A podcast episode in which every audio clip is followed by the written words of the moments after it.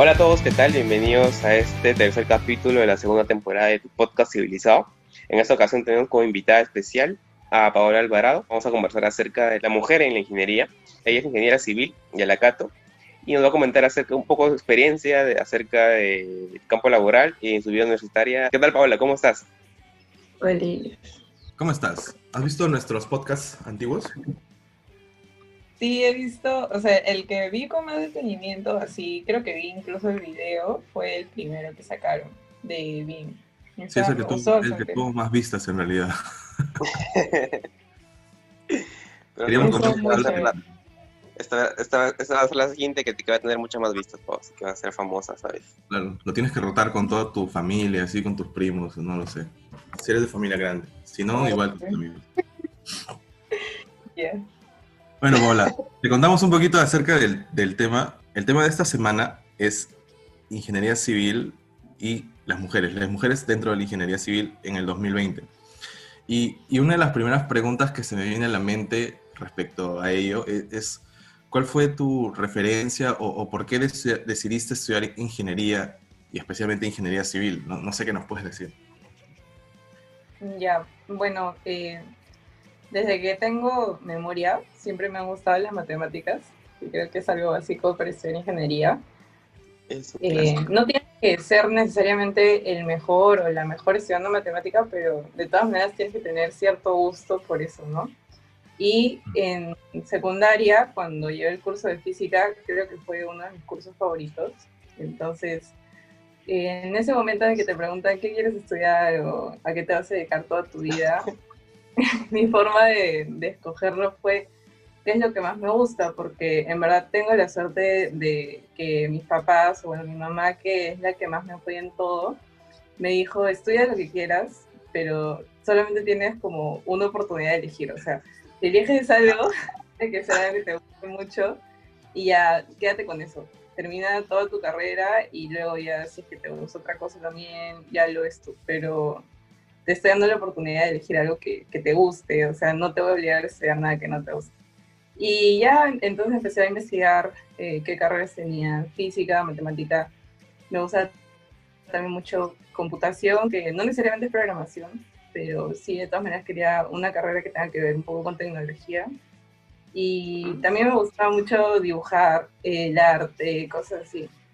Entonces dije, bueno, quizás arquitectura puede ser, pero cuando vi la malla me di cuenta que, al menos como lo enfocan acá en Perú, no tiene tanto de física quizás. O sea, quizás un poquito, algunos principios, pero no es como que la aplicación tal cual. Entonces dije, no, tiene que ser una ingeniería. Y ya averiguando, soy ingeniería civil. ¿Y tu familia no quiso como que cambiarte la opinión? O sea, cuando tú llegaste le dijiste, mamá, papá, tío, tía, quiero estudiar ingeniería civil. ¿No te dijeron, estás segura? Eh, no te dudaron. Mira, en verdad, así familiares directos que tenga que hayan estudiado ingeniería civil, no tengo ninguno. Entonces, fácil, mi familia no estaba como que tan enterada de qué era ingeniería civil, ¿no? Entonces yo les explicaba más o menos lo poco que yo había podido averiguar en esa época.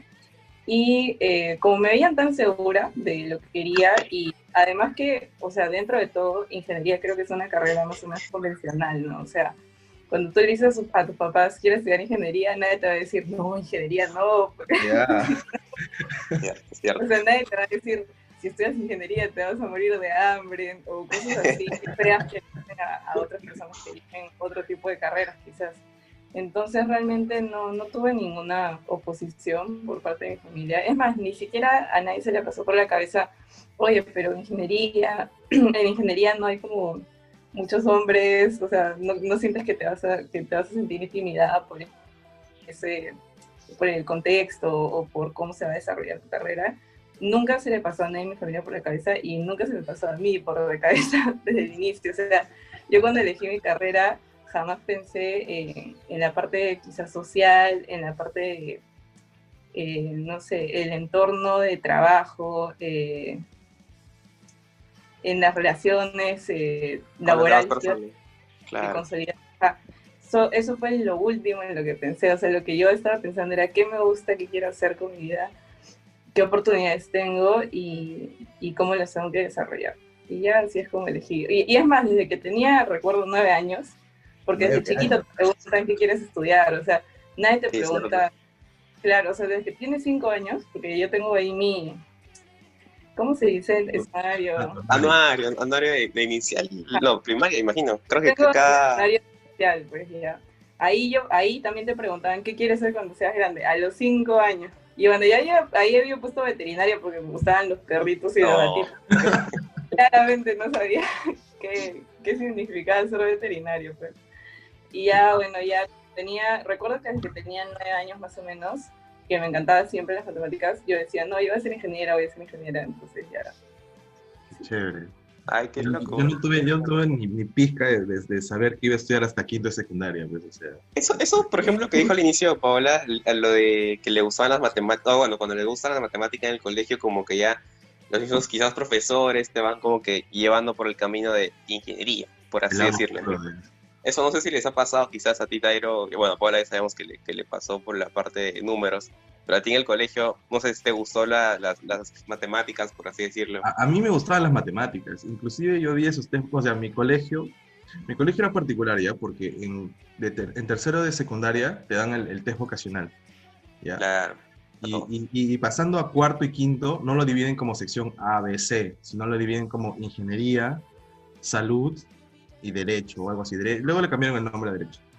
Y, y dependiendo de tu test vocacional, te, te reagrupaban en, en, el salón donde, donde calzabas mejor. En mi, en mi, test salió como que más pegado a las matemáticas, a la ingeniería y también a la a medicina. Pero yo dije, no, Nica, Nica soy doctor, ni nada por el lo, lo, siento que perdería mitad de mi vida estudiando. No digo que sea una mala profesión, solo que yo personalmente no me veo como doctor. Entonces, este, te reagrupan en un salón especial de ingeniería y te dan como que más puncha en matemática, física, biología y, te recontrapreparan. Pero no necesariamente es como que te predestina a ser un ingeniero. Siento como que te dan una orientación. No, no, no sé, ¿cómo fue en tu caso, Pablo? Bueno, el caso de mi colegio en realidad es medio gracioso. Este, yo he estado en dos colegios, en uno en primaria y otro en secundaria, y ambos eran colegios religiosos de monjitas, solo de mujeres. Entonces, y la mayoría de los profesores eran mujeres. Toda mi primaria, los profesores de matemática han sido mujeres también. Y ah, en algunos casos en ciencia, algunos eran hombres, pero también habían varias mujeres. O sea, yo también estaba rodeada como que influenciada por profesoras en ese campo que también eran mujeres. Y bueno, en el colegio de primaria como que sí se notaba que sí destacaba yo de matemática, o sea, era el que más o menos me salía natural, al menos en primaria, que más o menos es fácil y había concursos así, ¿no? Entonces yo a veces, concursos internos del colegio, no, nunca participé en concursos externos o intercolegiales. Y a veces los ganaba, entonces los profesores me decían, mira, eres buena matemática, le decían a mi mamá, le comentaban como que sería bueno que desarrolle esas habilidades, ¿no? Pero ahí queda, o sea, nunca me dijeron como estoy, estoy en matemática, estoy en ingeniería, nada de eso. Pero ya en mi otro colegio, en el colegio secundaria, eh, una de, de hecho, una de las actividades que más destacaba en ese colegio era el arte y la música y ahí entré a, a, la banda de música del colegio. Y más bien este, lo que me decían los profesores de banda era, ¿por qué no estudias música? Entonces era todo secundario. Cierto. A, a, un niño día, ¿no? Y la verdad es que a mí sí me gusta mucho la música, pero eh, no, no es realmente mi pasión. debe sonar rarísimo porque una persona que le gusta mucho la música decía, no, o sea, yo estoy apasionado por la música, pero me obligaron a estudiar ingeniería. En mi caso, en mi test vocacional de psicología, porque yo en ese momento, eh, en secundaria, estaba muy, muy metida en la banda, lo que no significaba que había dejado este, la parte académica de lado, porque también le estudiaba mucho. O sea, yo siempre he sido una persona bien chancona, bien estudiosa. Entonces, este, me gustaba mucho estudiar, nunca me ha disgustado, y también me gustaba mucho estar en la banda. Entonces, cuando me hicieron el test, fácil mencioné demasiado que me gustaba la banda, que me gustan las actividades extracurriculares y en mi test vocacional salió que eh, debería estudiar música o algo dedicado al arte, pero yo no quería, yo dije como, yo quiero estudiar ingeniería. Es algo un poco inusual, creo, quizás, en alguna persona que... ¿Y, y cuál fue tu... Y, una vez que ya pasas este test vocacional, das tu examen de admisión, llegas a la Cato, y sabemos que en la Cato es más un tema de primero generales ciencias, donde todos están mezclados, chocolateados, pero una vez que pasas a facultad y te das cuenta de que hay probablemente una mujer por cada 10 hombres, ¿cuál fue tu, tu, golpe cultural? No sé, ¿qué tus expectativas? o nada? O sea, fue como que... Eh, bueno, en realidad mi golpe cultural fue de cachimba, porque como les dije, yo toda la vida estaba en, en colegio solo de mujeres. Mm. De pasar de estar en un colegio solo de mujeres y que prácticamente el 99.9% de mis amistades eran mujeres, y que yo tenía, o sea, me sentía cómoda, por ejemplo, en el colegio, o sea, iba con falda, estaba con short, pero jamás me preocupaba que el viento me levantara la falda, cosas así, porque me sentía cómoda, ¿no? Era un ambiente cómodo. En cambio, ahora que iba a la universidad, este, sí, o sea, sí, sí sentí otro tipo de ambiente. Eh, sentía que tenía que ser más cuidadosa con algunas cosas. Por ejemplo, nunca he ido con falda a la universidad y cuando había exposición ya sí me ponía vestido, pero llevaba ropa para cambiarme, pero nunca me quedaba todo el día, porque a mí me gusta echarme en el pasto, estar, no sé, pues sentada por ahí en algún lugar que sea cómodo, entonces ya tenía que ser más cuidadosa con esas cosas, por motivos personales, ¿no? O sea, hay personas que les da igual, en mi caso no, entonces sí, eh, me daba cuenta de eso, también me daba cuenta de que como no había muchas mujeres, no tenía como que mi grupo de amigas, como tenía en el colegio, que era mi grupo de amigas con las que paraba por todos lados. Ahora tenía mi grupo de amigos, entonces éramos como que un manchón de chicos y yo. y era, o sea, era gracioso porque yo, o sea, comparaba mi grupo de solo amigas con mi grupo de solo amigos y, y no era muy diferente la verdad. O sea, igual era muy divertido, solamente que, no sé, pues ya no, o sea, no podía conversar. A veces también conversaba como de chicos y esas cosas con mis amigos, pero, pero igual este, yo creo que tuve la suerte de tener muy buenos amigos. O sea, no, no, no me sentí, sentí el cambio por la cantidad de chicos y porque no tenía mi grupo de amigas, pero luego no, o sea, luego sí creo que, que me sentí mejor. Ahora, ahora se, se me ocurre la pregunta de, mira, te voy a recordar una, a, Pablo ya, ya le conté esta anécdota, pero la voy a volver a hacer presente. Es la de, hay un profe, probablemente lo vas a sacar, igual nuestro objetivo no es quemar a nadie, pero es un profesor que es muy, pero muy este, mayor, mayor. Y este profe, y este profe enseña un curso de materiales, ¿no? Ok, entonces el ah, profesor... Ok, entonces el profesor está dando su clase de concreto, está hablando de dosificaciones, está hablando de, de ciertas cosas relacionadas a mezclar y le hace la pregunta a una chica, a una chica que estudia ingeniería civil. Entonces la chica no sabe responderle y la respuesta a al, profesor, del profesor hacia la chica fue, ¿cómo no puedes saber esto si esto es como cocinar? Tú eres mujer, debería ser cocinar, es mezclar cosas. Y, y, fue un comentario que, ojo, el salón se rió por lo hilar. No, no por el comentario, sino porque como el profesor tiene la desfachatez de decir eso enfrente y sin, y, y sin reparo, solo lo dijo. Y él no se sentía culpable y siguió con su clase. Y fue como que un momento muy random en mi vida que, que no me voy a olvidar y que está allí. Y, y, no sé si tú has vivido alguna experiencia o has podido sentir este problema, porque, ojo, los profesores no tienen nuestra, no, no están, no son parte de esta cultura nueva. Nuestra época, bueno. Claro, ¿no? Y vienen con sus costumbres antiguas, ¿no? No sé si te ha pasado a ti, Pablo. Eh, bueno, similar a lo que tú me has contado, no, nunca me han hecho un comentario de ese tipo. Sí he escuchado de ese profesor, de hecho yo tú escoges tus cursos y tus profesores, ¿no? Yo, yo tenía en mente ese profesor para nunca escogerlo, porque creo que no, hubiera, no hubiera sido muy agradable estar en sus clases. Eh, bueno, una falta total de respeto a lo que hizo.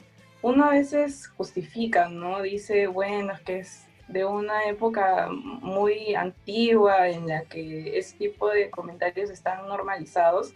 Incluso yo también muchas veces me he encontrado justificando esa clase de comentarios. No, no, lo que pasa es que es una persona mayor, ya no va a cambiar, ya no se puede hacer nada, simplemente hay que ignorarlo, dejarlo pasar, es un viejito, una viejita, pobrecito. ¿no? Pero en realidad, eh, si es que ya era un profesor en una universidad prestigiosa, tiene conocimientos académicos, tiene herramientas para tener conocimiento, ¿por qué no actualizarse, no? O sea, hay profesores que son mayores que yo sé que están llevando maestría de docencia y yo me imagino que la maestría de docencia deben tocar ese tipo de temas, ¿no? El respeto a los alumnos y eh, temas quizás, aunque no sé si tan actuales, porque ya este, son cosas que, que ya se deberían de tener en cuenta desde hace mucho tiempo, pero un poco también eh, el feminismo o por lo menos eh, respeto hacia todas las personas, ¿no? Si es que lo quieren ver así, hay gente que no le gusta el término feminismo porque suena radical cuando realmente no lo es, pero no, yo creo que ya no, no se debería justificar ese tipo de actitudes. Quizás en una persona que no tiene las herramientas, que no tiene el conocimiento de la mano, pero un académico es, que de una universidad prestigiosa, mm, yo creo que ya no se debería permitir ese tipo de comportamientos. Creo que ahí hay que ser un poco más tajantes, ¿no? hay que ser como que no tan permisivos con ese tipo de comentarios. Lo que sí, o sea, en, la universidad sí me han pasado que han habido algunos comentarios un poco desafortunados de parte de algún profesor por ahí, en ese momento, eh, bueno, yo soy una persona que, aunque no le parezca, soy un poco tímida, así que no, no soy de las personas que tienen como ese carácter de afrontar las cosas, de reacción eh, con fuerza ante, ante comentarios eh, desafortunados.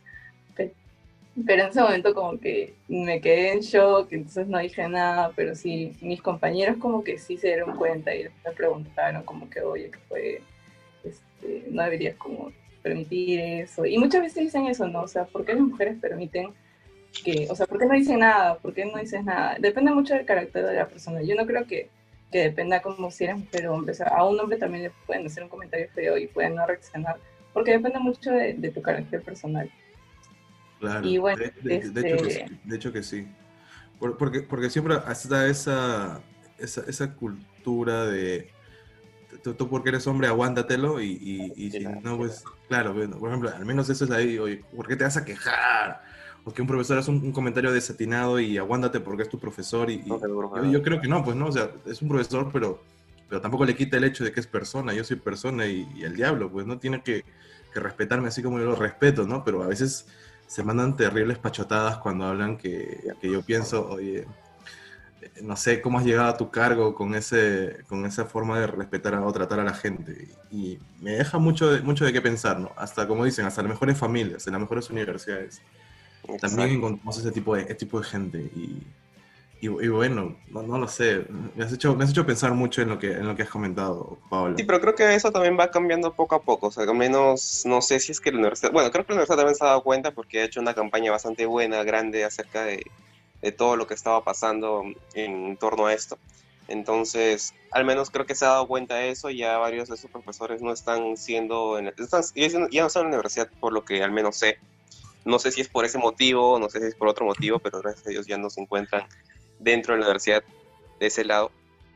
Y ahora, este, pasando ya más al lado de la etapa laboral de una ingeniera, por ejemplo, te voy a contar una anécdota que, que vi cuando yo trabajaba en construcción en campo, que algunos trabajadores o algunas personas llamaban a mi ingeniera residente, ingeniera residente, o sea, era el, top cargo para las personas que están escuchando el podcast y no sepan que es un ingeniero residente, era como el que el top cargo de la obra era mujer, era una ingeniera, y era era súper profesional, era súper buena en su chamba, pero los trabajadores la llamaban arquitecta.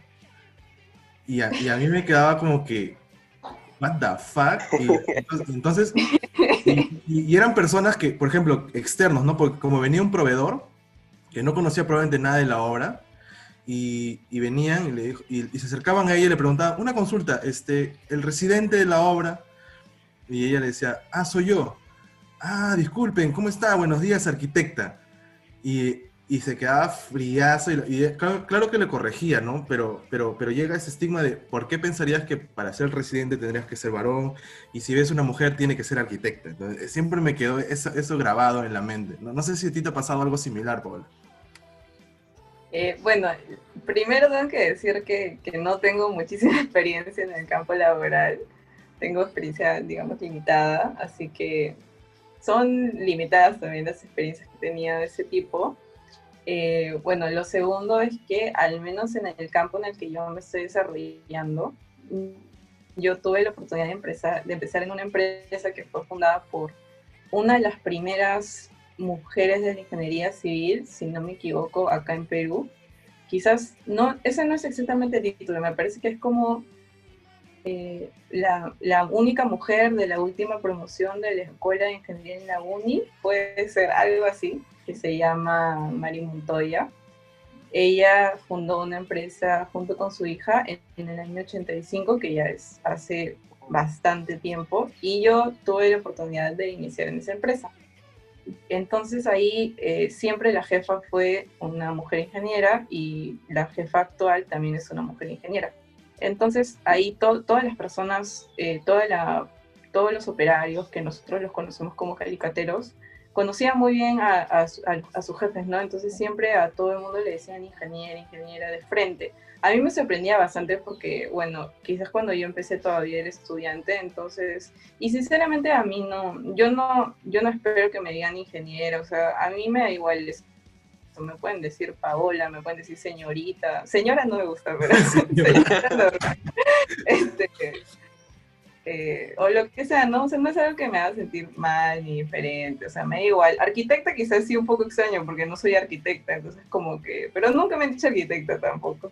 Pero yo creo que si me dice arquitecta, le diría, no, no soy arquitecta, nada más. No creo que le diría, ay, dime ingeniera, no me digas arquitecta. Creo que no, no, no me gusta tampoco como que sonar así.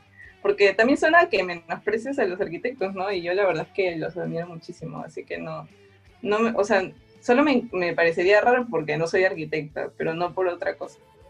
Y este, bueno, no, o sea, y en ese ambiente también que, eh, o sea, entre las empresas muchas veces encuentran los mismos operarios, o sea, los mismos operarios de ese tipo de trabajos al, al, que yo me dedico, hacen, trabajan con distintas empresas. Entonces, cuando ya estaba en otra empresa, he visto algunas veces a los mismos operarios. Y yo creo que y todos de frente, o sea, cuando ven que es una mujer la que está a cargo del trabajo que está realizando, siempre saludan y dicen, ingeniera, ¿cómo está? Y te tratan con muchísimo respeto. Y yo creo que eso, en parte, es, es gracias a esa persona que yo les digo, ¿no? Que imagínense en qué año creó su empresa que ya era fundada por una mujer y en, qué año también se habrá graduado. No, esa, esa fecha no la tengo, pero antes de los 80, o sea, en esa época, ¿cuántas mujeres ingenieras habrían en Perú? No creo que muchas. Y como se, se, mantiene más o menos el mismo personal y como se heredan los trabajos en, la parte de en los operarios, en cuanto a los operarios, yo creo que ahí ya es, cambió mucho la cultura. Por eso es que, como les mencionaba, ¿no? mientras más mujeres hay en este rubro, más se normaliza entonces yo he tenido la suerte de que he entrado en un mundo donde ya había mujeres desde, desde mucho antes. Y como ya habían ingenieras mujeres, ya es algo normal. O sea, para ellos no es como que, ay, ingeniera, ¿y, cómo así se animó siendo mujer? No, nada, o sea, para ellos es normal. Es normal encontrar ingenieras mujeres en ese rubro. Exacto. Algo que, que en verdad me sorprendió muchísimo. Yo no me lo esperaba cuando salí de la universidad. Pero por otro lado, sí tenido, este, sí, algunos inconvenientes con gente de otras empresas, de, otros rubros. Yo no he trabajado, no he tenido la oportunidad de trabajar en una, en una edificación, en obra que hay muchísimo más personal obrero, ¿no? Entonces, no, pero sí eh, algunos eh, subcontratistas que para trabajos puntuales, cuando yo el contrato me ven ahí con mi casco, mi chaleco, todo, sí me dicen señorita, pero no, no me lo tomo mal, sinceramente. Qué paja, qué, qué bueno. Porque uno pensaría que, bueno, en la gran mayoría, en el sector construcción también, que a veces el trabajador, que es un personal a veces poco calificado, por no decir que no tienen una, no existe una carrera de ayudante oficial o operario en construcción, al menos en Perú. Bueno, o si existe, pocos lo toman, tal vez en Sencico, no lo sé, no estoy informado muy bien en ese tema. A veces son personas que, que el tema de tratar con otros individuos, con, otro, con otros con, inclusive con los ingenieros, su trato es un poco más, este, poco prolijo y, a veces podría, no sé, pues lanzar piropos a las mujeres en la calle y uno tiene que acercarse y decirle, oye, no lo hagas, porque, porque es cuestión de corregir. Y lo he visto de, primera mano cuando estamos haciendo trabajos en, en, la avenida, no sé, pues reparando una, una pista, un acceso y, y, y, un comentario que no deberían, hay que, hay que dar este punto de corrección porque, porque no está bien y en parte es porque a veces es muy normalizado, como tú dices, y, ese tal vez es el problema, normalizar un problema y así creer que no existe el problema. Entonces, mm, no, no lo sé, o sea, ¿qué, ¿qué, opinas tú, Paolo, Paola?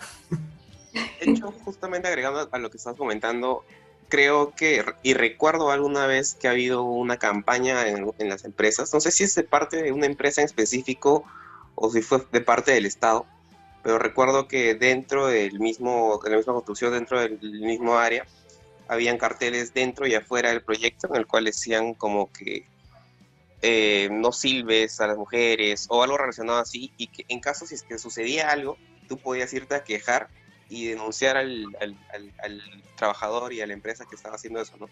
Y eso era bastante grave, tanto por, por la empresa, porque podía haberles caído una denuncia y un quizás un, no sé, creo que tienen una forma de UITs que son como que deudas o algo así que podían castigar de, esa forma a la empresa en sí y quizás también hasta el mismo, hasta el mismo trabajador perder el trabajo.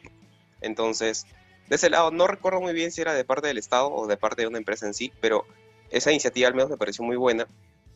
Y pero igual no, no pierde la, no pierde la, bueno, de mi parte no he perdido la, esa visión, no sé si visión, pero que he visto también diversas construcciones en las cuales faltaba el respeto a mujeres y que también al menos he visto también el mismo ingeniero o el mismo encargado de obra también ponía el parche ahí, ¿no? Además de quizás unas personas que estaban alrededor de, al menos sí he tenido esa oportunidad de, ganarme con eso, por así decirlo. Y Paola, no sé si es que has presenciado eso en una visita a obra dentro de la universidad o, o algo que hayas vivido tú en tu experiencia. Mm, bueno, sí, ¿no? Es, es un poco triste el, el, ambiente que se veía por lo menos antes en, las horas. yo recuerdo haber pasado con uniforme de colegio, o siendo una niña, por una obra y que me han silbado, que me han dicho cosas sobre ellos. Y este, sí, cuando, cuando fui estudiando, sí también en algún momento dije, ¿y cómo va a ser cuando yo tenga que estar ahí adentro, no? Si es que me da un poco de miedo pasar por afuera o me ha dado miedo porque me sentía como intimidada por las cosas que decían o que silbaban, ¿cómo va a ser cuando yo esté a cargo? O sea, ¿cómo voy a hacerme respetar? ¿Qué, qué, qué le voy a decir? O sea, que lo... Si es que alguien me dice algo feo, ¿qué hago? Lo despido, no sé. Entonces, este... Bueno. Eh, bueno, no, felizmente no, no tenía que pasar por algo así, pero sí, discutiendo con una amiga justo el otro día, le preguntaba, oye, ¿y ahora qué harías? no Porque cuando te ven con tu casco y tu chaleco, eh, se reducen muchísimo las probabilidades de que te digan algo o de que te hagan algún comentario de ese tipo. Pero cuando te ven por la calle con, no sé, pues, no con botas, no con casco, como civil, normal, una persona normal, eh, de repente sí te pueden decir algo. Entonces yo le dije, oye, ¿y ahora qué harías? Y me dijo, yo voy, toco y le digo, ¿dónde está tu ingeniero residente? Porque es algo que no, una persona normal no sabría, ¿no? O sea, cómo se compone el drama de, una obra.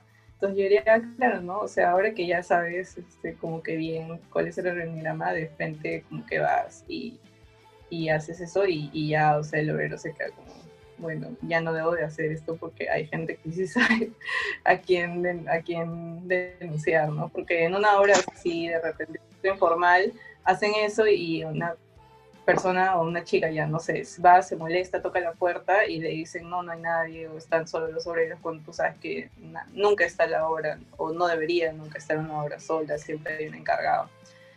Em, y bueno, respecto a lo de las multas, lo de las suites y, bueno, que actualmente el acoso en general está penado, me parece que, que sí era algo necesario, que se tenía que hacer, pero al mismo tiempo me causa un poco de tristeza que tengamos que llegar a ese punto de, penar y, de, y, de, multar a las empresas por eso, y que no sea algo que nazca sin necesidad de un castigo, ¿no? O sea, simplemente es respeto y, y ¿por, qué, por, qué, tienen que multar o por qué tienen que llegar a, ese extremo para que las personas se respeten entre sí. Me parece un poco triste, pero bueno, sí era necesario. Nada, chicos, solamente querer agradecer a Paola por, por su tiempo aquí. Gracias, Paola, por haber asistido, esta, por, por tomar, ser parte de este podcast, en realidad, el tercer podcast. ¿Tienes algunas palabras más? Unas últimas palabras, tal vez, para para todas esas chicas que te están escuchando y piensen estudiar ingeniería civil o que les guste la banda también? bueno, primero muchas gracias a ustedes también por invitarme, ¿no? De verdad que, le he pasado muy bien, yo le tengo mucho cariño a, Civil y CT y espero poder seguir participando junto con ustedes en, más cosas.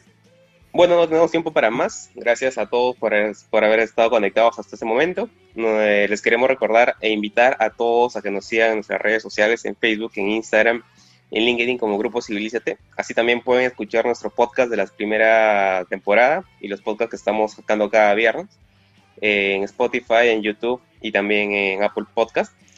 Y asimismo eh, queremos invitarlos también a que nos sigan apoyando en esta iniciativa en Patreon, que van a recibir beneficios exclusivos de parte del Grupo Civilízate. Muchas gracias por escucharnos. Nos vemos pronto. Adiós.